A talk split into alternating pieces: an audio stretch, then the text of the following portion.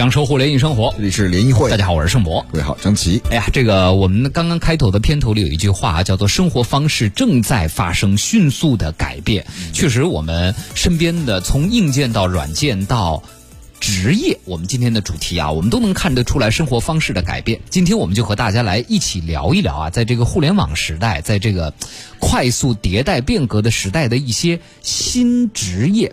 之前呢，美团出了一个报告，这个报告就是关于目前的这些新职业都有哪些。比如说，我举几个例子哈，我们大家都没听过。我说这些新职业，咱俩亲自接触过一个职业，嗯，叫做密室剧本设计师。对，密室剧本设计师是咱们干嘛呢？对啊，啊。后来发现人家自己做的有声有色的，对不对？对。然后租的房子，然后设计这个密室逃脱，然后自己写剧本。对，每个人也得演戏。对，嗯。然后我晚上调查组呢，接触过一个叫收纳师。他就是去你们家，然后你很多人其实现在换季，好多人的衣柜是乱的。你短袖有一些衣服你也不再穿了，然后这儿有一些那儿有一些，他是帮你把家里所有的东西一次性的给你做归纳整理，而且是根据你实际的生活需求。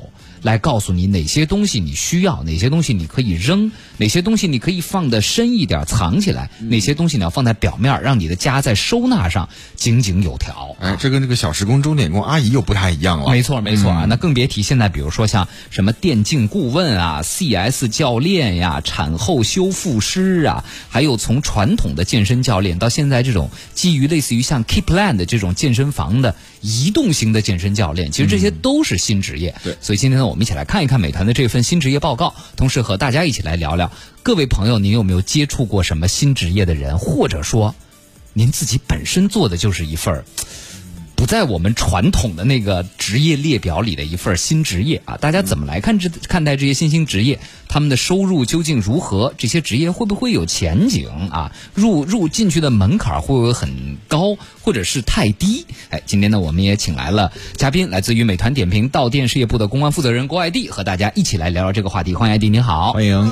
大家好。哎，艾艾迪，公关是一个比较老的职业了哈。哎，但是你作为公关，你在。你的这个工作范围接触的人中间有没有什么你认为是新职业的东西？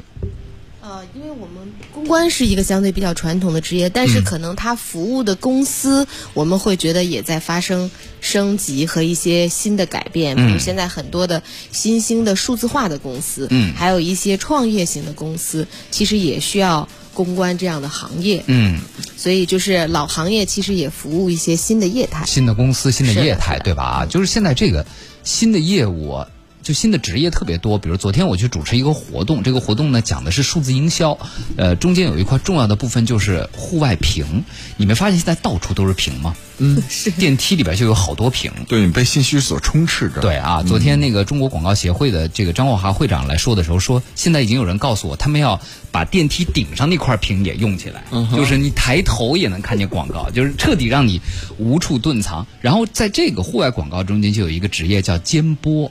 就什么意思？比如咱们广播，咱们广告播没播？你到时候只要组织个人，比如一听就行了。对。但是户外这么多地儿呢，你就需要去监播。比如说，你经常会看见有的人，他比如说拿一张今天的票根，或者报纸，或者一个能代表今天日期的东西，嗯，对着墙上的，或者是对着户外挂的一个广告，咔拍一张照片，这就叫监播。对，这真的今天已经播了。它也是大屏的内容。它也是一个职业。他一天比如跑多少多少个点儿，一个月拿多少钱？哦，这就是这新的这个互联网形态之下产生的新职业。没错啊，哎，首先我们来说说这个，问问 ID，就这个报告它的数据来源是什么？就是您怎么去收收集出来这么多？比如说职业，真的是有一个群体、一定规模群体的人在做这个职业呢？嗯嗯，我们这个报告是二零一九年。呃，美团点评联合二十一世纪研究院跟智联招聘一起来做的一个调研数据，它是一个定量和定性兼具的一个数据报告，主要是看生活服务业新兴职业的人群的特点，包括他们的收入啊，然后职业现状啊，以及他们现在有什么样的职业的背景和未来有什么样的预期。嗯，呃，核心其实现在的新职业其实分两个大类，一大类是由于这个数字经济时代下一些类似于像物联网、云计算啊、工业机器人工程师这样的数字工程师的新职业，还有一部分其实是人们日益增长的消费需求和一些新的消费经济业态出现催生的互联网生活领域服务的。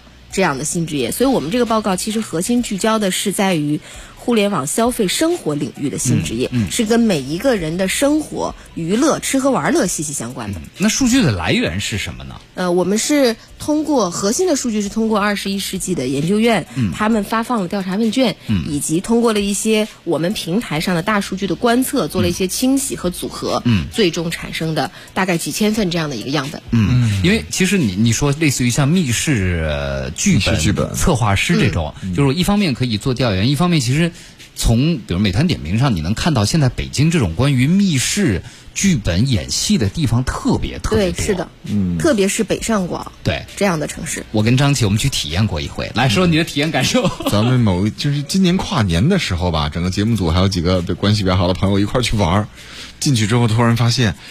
要先到另外一先换道个世界，具，先换服装。对对你穿公爵的服装啊，他穿王子啊，他穿什么这个这个这个太后的服装。穿完之后呢，每个人拿剧本儿，然后呢，先沉浸到你的角色里面，你得学习你的角色。学习完之后呢，按照时间线，再有这个剧本的一个主持人来宣读你们这个剧情是什么，发生了什么事儿。对那你就根据你的每个人的角色之前预想好的这个时间线的一个角色开始讨论了。大概是这么玩儿吧。我们都是围绕着一个学校，这个学校呢，比如说，我记得我演的是谁？有校长，嗯，有什么死掉的那个人的什么弟弟，还有清洁工，还有学校的一个老师，老师，然后对对，还有他的什么兄弟姐妹，对兄弟姐妹，每个人拿到一个剧本，都是关于你这个人物的东西和你在。它的核心的矛盾点是有一个人在这个学校里死掉了，嗯，然后每个人在过去的二十四小时时间线内，你都看到了东西，但有些你看到的是真的，有些你看到的是假的，或者别人想让你看到的。然后每个人就要把你一把你的角色定位记住，第二把你二十四小时几点到几点你在干什么，在这个时间点你看到了什么。比如说我作为清洁工，我看到了张琪作为老师在九点到九点半从教室出来了，嗯，但是张琪当时的供述可能是九点到九点半我正在办公室批作业呢，对。OK，这个时候矛盾就产生了，谁说的是真话，谁有可能是杀人的那个人？哇，然后大家就开始就就聊啊。我觉得写这种剧本的人其实也挺厉害的。你你知道我之前我们有走访过我们平台上的一个商户，他就是密室剧本设计师，但他在做这个新职业之前，他是一个工程设计师。然后我们就跟他聊，他说当时在做工程设计师的时候，他觉得他的人生每天对的都是电脑。机器和建筑数字，但是他做了剧本设计师以后，他就每天会观察来到他这个密室的人是怎么玩的，嗯，脸上的细节是什么，在哪些环节里面他们会有特别惊讶或特别惊喜或特别悲伤的这样的情节。然后他就跟我描述，他说，自从我做了密室剧本设计师之后，我觉得我的人生已经被。开启了很多次，嗯，就是他其实是通过他自己真实的对别人的同理心，去来为大家设计出更好的剧本。他就仿佛自己的人生，今天他就变成了可能上海外滩的一个一个老妇人，明天他又觉得他可能就变成了一个镖师，对，他这一辈子就是一个镖师。然后他去想我怎么样展开这样的故事，嗯，所以就是他会觉得这这一种新职业和和他以往传统职业的。转变对他来说最大的触动，他觉得是对自己的人生有一次不设限的挑战，嗯，啊，改变了他整个的生活轨迹和他对于人生的这个想法，对，和对于职业的理解，是还有还有一些职业，比如我很向往，现在好多人说做酒店试睡师，哎，是真有这个职业吗？就是有些还是它只存在于那个软公关软文的传说里啊？真的是有。现在不仅有试睡师，还有试酒师，很多很多这样。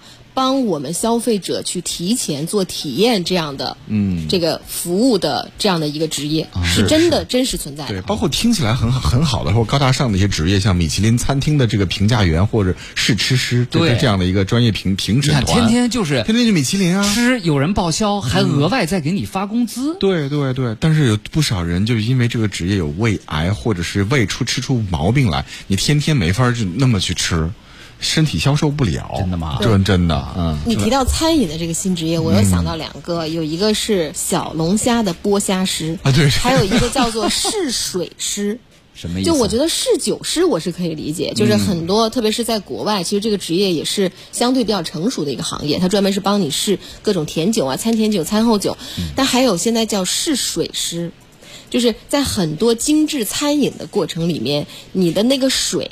你餐前喝什么样的水？吃完了牛排你要喝什么样的水？是专门有人帮你试不同，适合这个菜品和适合这个就餐过程的这个水。这个也是北京现在有有一些精致餐饮餐厅有的。贫穷限制了你的想象力。贫穷限制，我想象，我是我 其实我是我分不出来什么依云跟巴黎水跟这个呃圣培露的区别的，但有人能喝出对啊嗯所以它这个矿的味蕾物的味道更浓一对些，，这个味蕾非常的厉害。这个水更重一些啊。然后现在还有叫剥虾师，也是在夏天的时候会特别特别的受欢迎。是然后剥虾师其实也现在是分两种，一种是工业化的剥虾师，就它其实是大规模的剥虾，中央厨房对对对对对，剥虾的还有一种是在餐厅呃餐厅的前台，就专门比如你点了一盘小龙虾，然后他专门帮你把虾剥好，嗯，然后让你来吃，同时他会告诉你说这个虾要剥的怎么样有讲究，那我觉得这个盛博也可以。我我可以做拆螃蟹吃。嗯，哎，我觉得哪你就当烤肉吃。因为咱们去吃那个什么烤肉的时候，全桌只有盛博在帮大家对，因为我觉得只有我能够掌握住那个 火候熟度和火候，你知道吗？就是现在吃螃蟹，好多北方人是不太会吃的。就是其实拆螃蟹也非常的讲究，哎，嗯好主意！晚上下了节目，我去个什么对吧？斜杠青年淮阳府之类的 来，然后穿身衣服就帮大家拆螃蟹。哎呀，但我吃过那个已经帮我拆好摆好的螃蟹，已经凉了，就是反正口味不如自己啊，那趁热来吃。他有人 他不愿意拆嘛，对不对啊？呃，三弟说的，哎，你们说这我玩过，很烧脑，而且只要开语音玩啊，他是玩的线上的，线上的啊对对对，哎，啊，盛伟说我是空调工，你们听说过吗？就是开中央空调的。我的工作就是开中央空调，把实验室的温度和湿度开到符合做实验的温湿度。比方说，把某一个实验室的温度一年四季开成二十度，正正负负零点点一度度，哦，这个挺厉害的啊。啊，控制这个温度。对，呃，大家还提了一些各种各样的诗，这个要念一下吗？这个。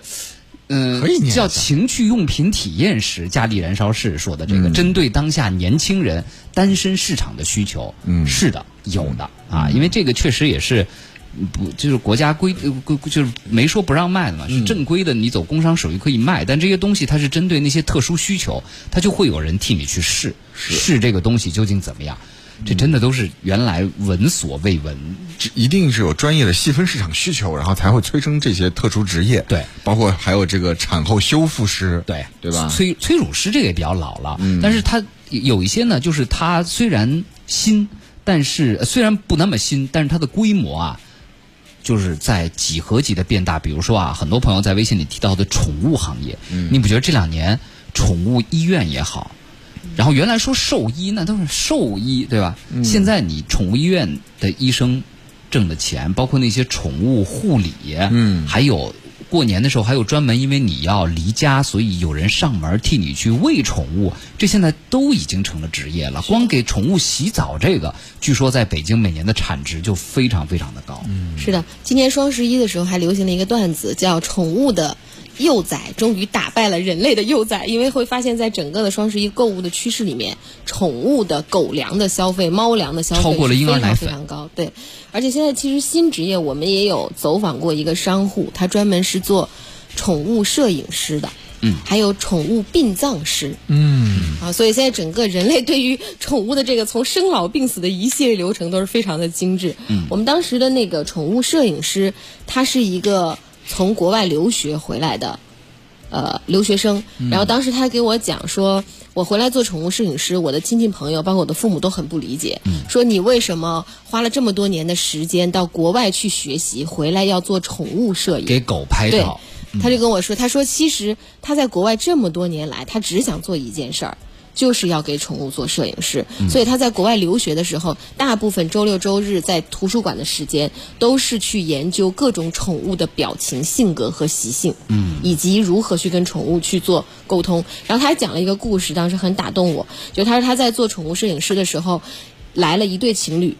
然后要给他们家的一个小比熊拍照，就一般他们都会跟客户介绍说，呃，这个狗可能最多活十年啊啊，建议你们每年来给这个狗拍一次。但是当时他那个一对小情侣的客户跟他讲说，我这只比熊是患了癌症，嗯，就是他已经治不好了。那我们希望在他眼睛里面还有光的最后的日子里面，留住跟他在一起最美好的这个瞬间。所以当时他也讲到说，那一天他的拍摄是非常非常的尽心尽力的，他自己也很感动，就是看到这个宠物和这对夫妻俩之间的这种情感的交流和这种感情彼此的依赖。嗯，所以他就那件事情之后，他就会更加坚定说，他真的就是希望做好这一份在别人不理解或者说家人都不是特别能理解的这样的一份职业。所以。呃，这些新的职业的产生啊，尤其在生活服务方面，其实这另外一方面反映出了在消费端，就是需求端，大家的需求在多元化。对，是的。或者说，原来一些被压抑的需求，是在经济社会水平发展到一定层次的时候，这些需求被释放了。是的。所以我们其实看到，现在整个的消费不单单是升级，其实它是在分级。嗯。就是很多人有非常细分的、非常个性化的。消费服务的需求，那就会催生这样满足这些需求的一些新职业。包括我觉得从一个侧面，其实也是反映很多人就业观念的转变。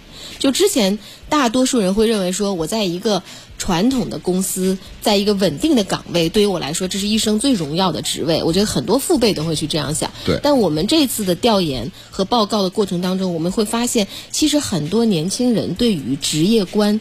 择业的选择以及他们认为的专业主义都已经发生了很大的改变。嗯，他们会觉得我每天坐在办公室里面七乘八小时、七乘二十四小时，其实完全不能实现我的个人价值。嗯，我就希望从事这样能够最大化我个人价值和最大化我的热爱。这样的职业，嗯嗯，而现在这种细分职业给他们提供了机会，对不对？是的。而且我们看到这个原原因，说你为什么会选择这样的新兴职业呢？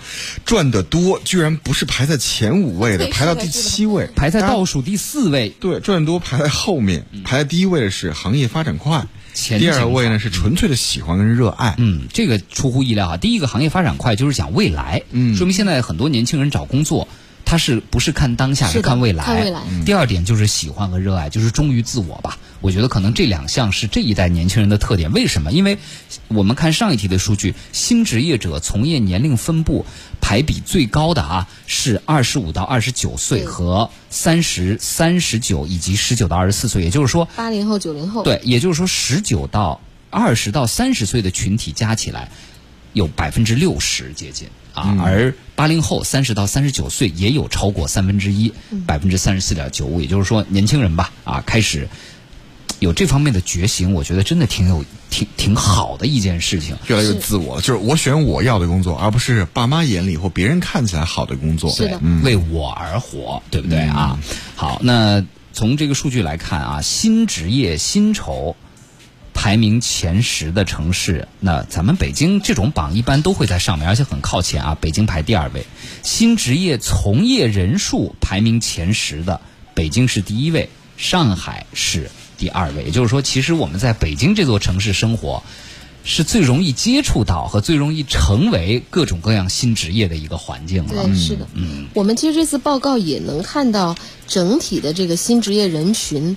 有三高这样的现象，比如说高学历，啊，就我们会发现，虽然新职业人群里面有百分之二十是属于自自己创业或者是我们所谓的小老板，但实际上大部分人都集中在本科和大专、技校这样的学历的位置上。另外一个就是收入很高，四分之一，这个我也很意外，四分之一的新职业者月入过万。比如说像整形医生，在这里面月薪平均可以达到三万以上。嗯，然后像健身教练，还有像这个月嫂，都在。过万以上。嗯，另外一个就是他们其实对于自己是有着非常高的职业要求，有百分之七十的人在新职业的过程当中是通过是专门通过职业专业的训练的，然后还有百分之六十的人是希望在未来的职业过程当中能够持续的有这样职业培训的机会。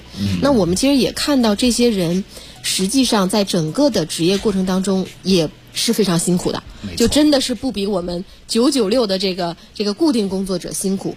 我们大多数在工作日、呃，在休息日和节假日的时候，反倒是这些新职业者最忙的时候。是的，嗯，呃，很多啊。你看，郝先生说这个职业你们听说过没？我叫宠物指导手，带狗狗参加一场比赛，收费五百元。如果狗狗获奖了，还会有奖金。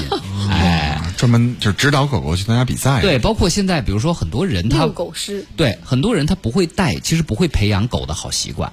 你这一点想啊，养宠物比养小孩容易，因为养小孩也每个父母都是第一次养，一你没有经验可循，第二你也不可能把孩子送给别人养。但是现在有很多宠物是这样，就是说你可以专门请一个人花一段时间，比如把宠物放到他那儿，或者请他上门来、教会宠物一些基本的，比如说生活的习惯、嗯礼仪，听懂一些最基本的口令，这个都是有专门的职业的。对，而他比我们教的更专业一些，我们可能无从对自己的狗进行不怎么样的教导。对啊，拉萨路马说：“哎呀，我当时特别想做骨灰钻石这个行业，但是被家人和亲友鄙视，就放弃了。就是把去世的亲人或者宠物猫狗的骨灰压成钻石。嗯，国外有这个，有这个收费挺高的，然后你可以带到自己的这个做成项链或者做成戒指项链对，对，但这个主要是设备问题吧？是这种设备是不是我觉得应该还挺贵的？是。然后还在日本有一个特别高收入，然后从业人员非常多的一个职业，给老年人洗澡。嗯因为很多日本有呃单身的。孤老的一些人群，他们没法照顾自己，嗯，那就上门预约，然后你到我家来帮我洗澡，收入非常高，嗯，很专业的那种服务，嗯，所以我就想啊，这个你看现在这一块儿是属于当下大家的对生活的细分化的需求，在刚刚我们说经济水平发展过程中释放出来。下一步，我觉得可能随着老龄化，又会有一批像催生更多新的需求。张琪刚刚说的这样的职业催生出来啊。好，我们进到路况，回来继续我们来看一下数据。那可能很多人会说，什么都叫个师。这个行业目前还有这些行业目前还有没有什么问题？比如说鱼龙混杂啊，啊水平不一致，没有服务的统一的标准。嗯。第二个，这些行业它到底就大家看重有前景，但是有一些东西会不会它也只是一阵风潮，玩过了，大家就就不爱这个东西，就过去了，就跟原来玩的是那种语言语型的杀人，现在要进化到密室逃脱。情景型、沉浸式。是的，就这种快速的迭代，对于从业者来说，会不会也是很大的焦虑啊？欢迎大家继续收听联谊会，我是盛博各。位下午好，张琪。哎，今天我们来说说，在我们当下这个快速变革的互联网时代，涌现出的诸多新职业啊！欢迎一下今天我们的嘉宾，美团点评到店事业群公关负责人郭艾迪，欢迎艾迪，你好。欢迎。Hello，大家好，哎主持人好。今天的数据也是基于之前美团和二十一世纪研究所出的一份调查报告啊。其实我们这个报告里有很多很有趣的数据啊，但是在这之前，我们先要说说这个新行业这个问题。比如刘哲举了个例子啊，说宠物培训师要小心甄别，响片记忆法居多，离开培训师比较容易失效。我不太懂响片记忆法，大概我觉得理解的意思是，只有我本人弄出那个声响，宠物才认。或者是这个响，这个培训师要培训主人，你拿我这个响片，对，啊啪啪两下是干是干什么动作，三下干什么动作，对对对。还要教一下主人。对，所以也就是这个问题，就因为它太新，所以它一没有太统一的职业规范，第二也没有太明确的监管，甚至连对应哪个部门监管都不一定能找出来。我说 IT 对于这方面，就是些新职业的这些可能还存在的不规范之处，你是怎么来看？是，其实是这样，因为正因为它是新的职业，所以实际上在整个的这个行业群体里面还是存在很多的问题。比如说，从从业者个体来看，我们整个调查数据显示，六成三年以下的从业的新职业者都会感到很迷茫。嗯，那他们的迷茫可能核心来源于几个方面，一个是就是刚才两位主持人也提到，他们在整个社会上是比较难得到职业认同的。因为尤其是家人会觉得，大家会觉得说你是做什么的，然后你说一个职业不清楚、不理解，我们还听过有男的在做这个通乳师，嗯，是。不仅家人不理解，可能被你服务的那家人的丈夫也不理解。是的，所以我们在职场上的人都知道，就是你在整个职业过程当中，其实遇到，特别是遇到困难的时候，你是需要很多的鼓励和帮助的。嗯。但是当你会发现很多人对你不理解的时候，就会对他造成很大的这样职业的困惑。那还有一个问题就是，其实现在我们在整个社会上，特别是一些机构上，对于这些新职业的培训是比较欠缺的。那我们会看到有。百分之五十四点一这样的新职业者都要每年年均自费五千元以上，去做一些职业的培训的学习的机会的寻找。我插播一个例子啊，最近我的健身教练和我门口给我剪头发的东尼老师都出去培训了。哎，他们真的现在还挺好学的。比如说，我这健身教练最最近要去学类似于像也不叫正骨吧，就是关于骨盆的一个培训。他说专门是去培训，说台湾那边来了一个老师，说这个特别厉害，是专门看你这个骨盆你是怎么，可能好多人骨盆比如前倾或者是歪的呀，是这方面的训练，就看你什么问题以及你怎么在训练中纠正它。然后那个那个东尼老师，我我不知道是干嘛，反正约不着他，他说他在外面。培训呢？嗯，哎，也许培训什么纹眉啊，培训做美容去了，就美容加剪发一起。不知道，反正就是人人家有这个意识，而且我一问，其实都是他们自己花钱出去培训。是的，就是新职业者他们的专业技能对于他们来说立命之本，他们是觉得非常重要。包括美发师也是，他们每年都要自己掏钱去学习国外的潮流潮流趋势。嗯，所以我们也看到，就是现在实际上，比如说中国的这个职业大典。目前也在做一些新职业入点的更迭，但是实际上我们现在的这个大点的现状，还有很多新兴职业是没有被入点的。那没有入点就意味着没有标准，没有门槛，没有证书的这个发放，也没有同行之间的交流。嗯，所以其实这些对于新职业来说都是比较大的一些阻碍。嗯，特别是像刚才盛博也提到，比如这个骨灰钻石，嗯，其实很多新兴技术的发展。也其实也是对于这些新职业的人群来说，他们要不停的去学习，要跟跟上整个技术的更迭和时代的更迭和需求的更迭。对。那比如说像，其实我们也能看到一些好的地方，比如像美团这样大的平台，它实际上是对对供对接供需双方，那就是给这些新兴职业一个出口，给了他们的一个蓄水池，让他们能够在这个平台上有收入，获得收入。然后获得反馈，我们看到百分之九十的新职业对于这种数字化的反馈，比如说点评、用户的评评价、星级，他们非常非常的看重。嗯。另外一个，像美团在今年也成立了美团大学，实际上也是用另外一种继续教育的形式，去为这些新职业提供一个行业交流和行业培训的机会。嗯，这算是民间的，对不对？对对对对，是的。嗯，但是从我们的除了民间的，像类似于平台方啊。的努力之外，我觉得可能政府在中间。我们从数据来看，呃，受访者也是希望政府能够在中间中间起到更大的作用。比如说啊，呃，我们这儿有一个数据是对新职业者从业认为，中国新职业的努力方向排名第一位的就是政府应该多鼓励支持新的就业形态，对吧？就是政府从各方面，包括很多新问题啊，他们这这帮人社保，这个就是保障的这个问题，是的，其实。大概在两个两个月之前，我们也看到人社部发布了今年最新的十三个入点的新职业，所以其实我们也可以看到，政府目前无论是从倡导上，还是在实际的过程工作里面，它其实也是在推崇和推进这样的多元的。就业的方式也在逐步的去去盘点，因为像刚才我们也提到的，比如说像这种骨灰钻石，嗯，就它对于一个职业的界定是要看从业人数是不是达到一定规模，嗯，还有就是它未来能不能有一个长久的持续的发展，所以其实政府也在做相关这样事情的盘点，那希望能够逐步的去分阶段的来。来入点这样的新职业，然后给这些新职业的从业人群一些更好的指导。嗯，对。呃，戴维斯说了，就没有不辛苦的。盛博，你看过陈佩斯的小品吃面条吗？吃啊，居然要表演空吃，还得表演的特别好。是啊，包括刚刚说给宠物照相。你以为容易吗？让它能够待得住，不同的毛的类型、发色，你的光要打的不一样。是的，你要把它眼神儿给拍出来，还得好看，这真的不是一件容易的事情。而且得让宠物狗主人满意，因为有时候宠物狗主人觉得他自己的宠物是最棒的、最漂亮的，你得拍出这个狗主人的期望值。对 对对，嗯，是的啊。呃，郝先生说，中国还没有专业遛狗师吧？我想尝试一下这个行业，既能锻炼身体，还能赚钱，你们觉得怎么样？我觉得有前途，真的。嗯，就是怎么说呢？但是这个这个至至于能不能真从这个职业里挣到钱，你还是要看你的运营能力和你的利润点在什么地方。你看，光遛狗这一个事儿，你要仔细琢磨下去，可琢磨的东西有很多。你说他想在姚家园注册一个公司，这个是你得看周围宠物多不多。对，首先姚家园那是五环以里就没有大狗。哎，对你人怎么雇啊？雇完之后你怎么让客户相信你不会把狗就给贩走了？嗯，这你你给客户交押金。钱怎么走，手续怎么走，这些都是问题啊！所以你看，任何事情你要做没问题，但是你要想做好，好好去琢磨琢磨它吧，对不对啊？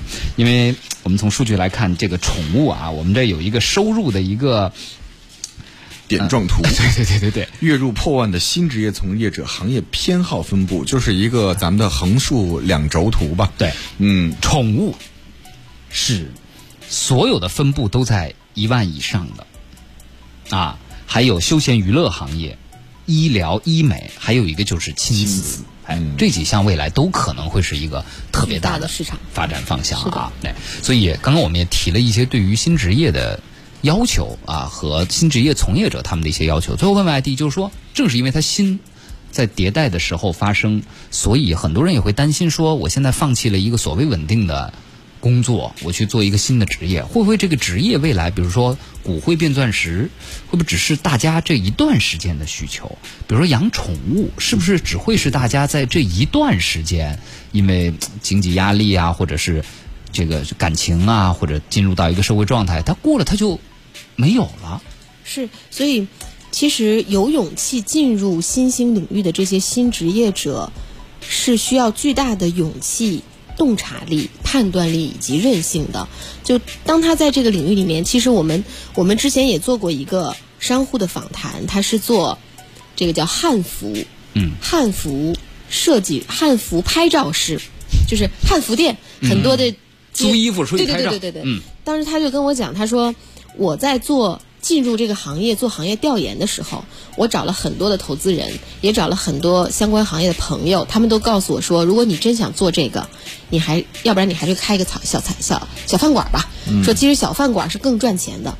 呃，他就讲他说，但是我看好的是未来中国。传统文化，年轻人对于中国传统文化的热爱，以及未来大家对于这种传传统文化的追捧，所以他当时非常坚定的选择了进入到汉服这个领域。我今年夏天的时候，我走在，呃。